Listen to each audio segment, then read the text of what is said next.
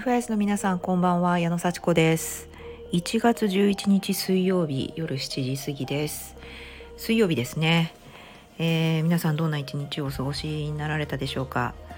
はい。私水曜日はいつもお休み基本的にお休みであの自分のお客様のコーチングが入ったり、えー、まああの自分で筋トレしたりっていう時間なんです日なんですけれども今日はちょっとあの私のすごくお世話になっている先輩インストラクターがちょっと体調崩したっていうことで、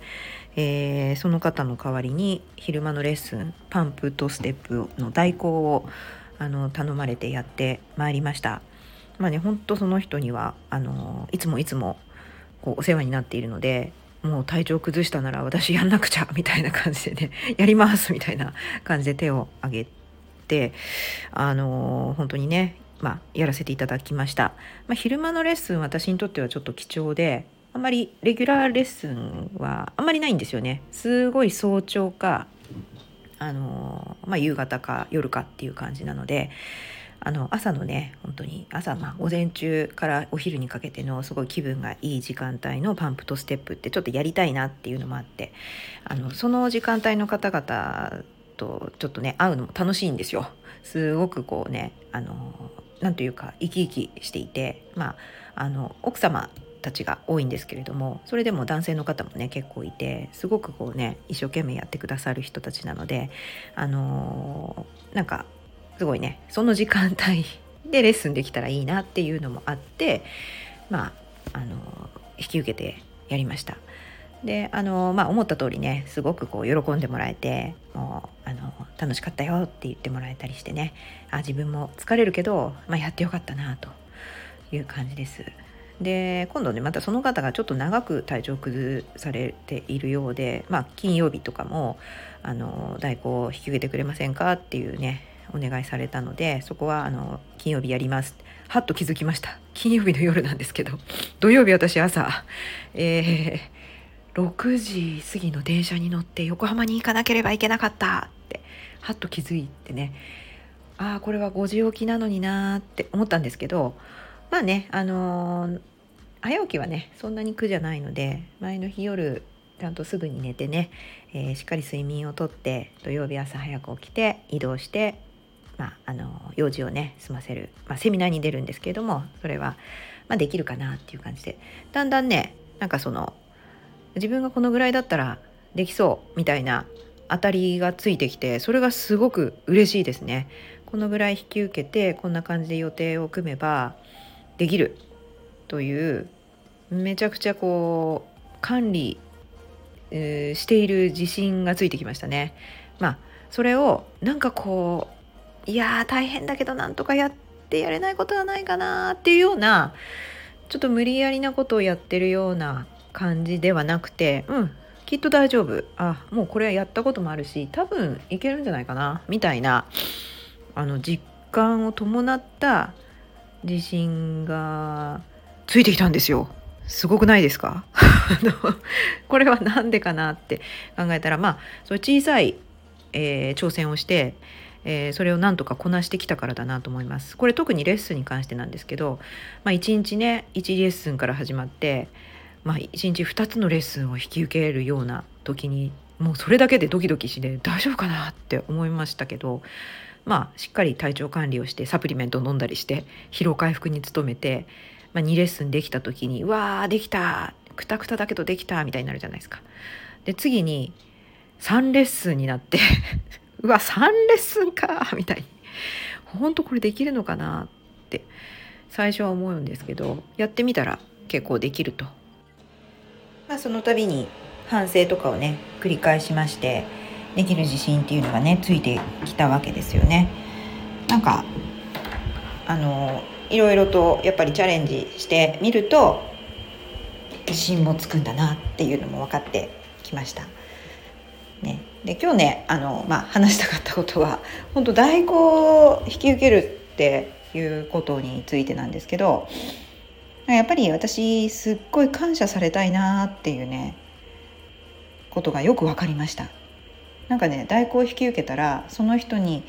もうほんと恩返しができるっていう気持ちとあなんか自分も役に立ってるしよかったなってこれもし私いなかったら、まあ、誰かね他の人が引き受けてくれるような時間かもしれないんですけども、うん、なんか自分のためにもなるしこう穴を開けなくて済んだっていうようなね感じでやっぱりみんなにありがとうって言われますしあの珍しい時間帯の方にねいつもはやってない私がレギュラーレッスンをやってない時間帯のお客様にも出会えますしなんか嬉しいなっていうそういう気持ちであの代行ってなるべく引き受けたいなって思ってるんですよね。まあそれデメリットもあってねその時にやろうとしてたことっていうのが、まあ、できなくなる自分の自由な時間だった時間だったりするんですけれどもそこでまあちょっと後送りになっちゃいますよね。その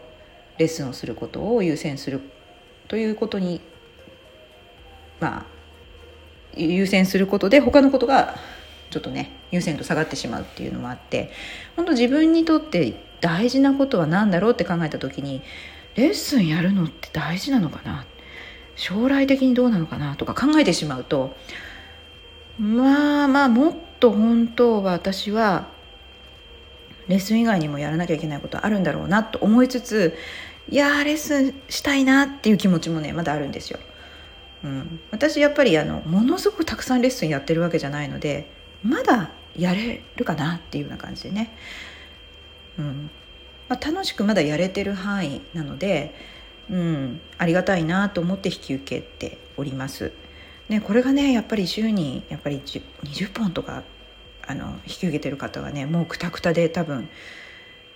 もうどうにかなっちゃうみたいな感じなのでね あのレッスンに行くのがね辛いっていう気持ちになるんでしょうで私もねそのレッスンに行くのが辛いっていう気持ちはすごく多分ね行き地がすごく低いと思いますだから9レッスン10レッスンぐらいになるともうもう嫌みたいになってきますね。もううん。だからその辺のこうね嫌だと思うこうハードルはすごく低いんですけれども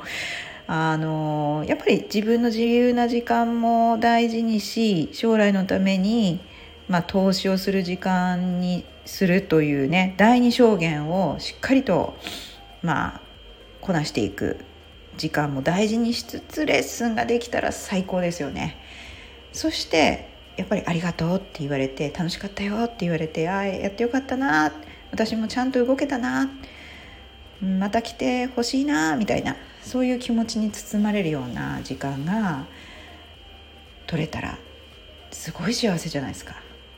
ということに気づいたという話です。今日私素直にうんなんか今日は本当に良かったな楽しい時間を過ごせたなって思えたのでちょっとそれをね素直にボイスにしてみました。ね、皆さん本当に日々いろんなことに立ち向かって今日もねアドバンスクラスのクラスミーティングにね参加させていただいたんですけどもどんどん行動されてどんどん目標を決めてもうやられてる姿を見てねほんと胸が熱くなりましたね。絶対達成するって思いました。そんな感じでねほんとそういう中に自分も置きつつレッスンにこう全力投球できている状態。結構良くないですか？そんな感じでねちょっと幸せだと思う瞬間を味わったというお話をさせていただきました。今日も聞いてくださってありがとうございます。じゃあまたね